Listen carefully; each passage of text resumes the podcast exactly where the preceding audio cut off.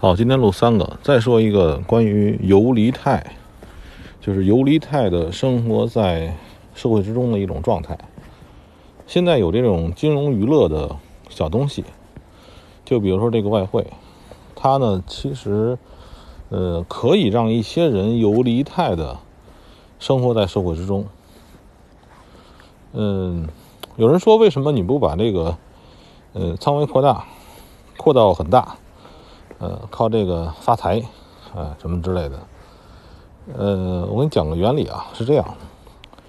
你比如说，你发现你有一个技巧，这个小技巧呢，可以让你在路边的棋牌室赢钱，对吧？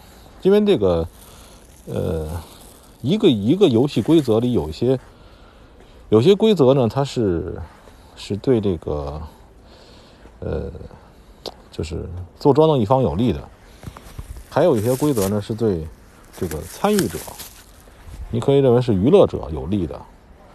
我举这个例子其实很很恰当。假如说现在你掌握了一个小技巧，你学习到一些东西，你可以在邻里间的棋牌室，就像那个四川成都那边的打麻将那种感觉，哎，你可以挣点小钱儿。然后呢？你觉得你能把这个规则推广到大的这个这个这个场面上去吗？嗯，不是说我的意思不是说你的方法不对，而是说你的资金量如果太大的话，你就不可能在这种小玩闹的娱乐性金融上玩了。也就是说，如果说你要是想玩大的，你等于说你去那个四川、成都那个街边的那个麻将摊儿，说咱们不玩，咱玩点大的，有人跟你玩吗？然后，即便有人跟你玩的话呢，规则所有东西都要改变了，对吧？就是你也你能保证在换了规则之后，你还是那种状态吗？可以说这个。呃，在外汇上能够长期存活的人呢，都是有一种本事。这种本事是什么呢？就是你糖衣炮弹过来了，我把糖衣吃了，把炮弹躲开。这个是其实是长期呢，在这种娱乐性金融产品存活的，我认为是唯一技能。你能够吃掉的也只能是说那点儿糖衣，太大了的规则就会改变。这个度在哪里？其实要说这种外汇的公司呢，可以认为几万美金以下吧，几万美金左右都是度。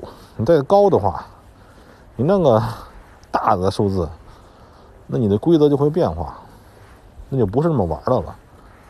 而且呢，你的很多做法、很多方法也会失效。嗯，我把我自己定义为什么呢？就是能够小小的赚点酒钱，游离在呃一般的小规则之外。我希望各位呢，就是如果说还以前跟你也说过，你想发大财，这个不可能。甚至说你想发财都不可能，因为它是个娱乐的东西。呃，你做的大一些，然后呢，规则就会发生对等性、对等性的变化。可能你还不理解，但是你你等你盈盈利状态发生的时候，你会理解，你就会理解为什么我我这么说这件事情。嗯，还要说点什么呢？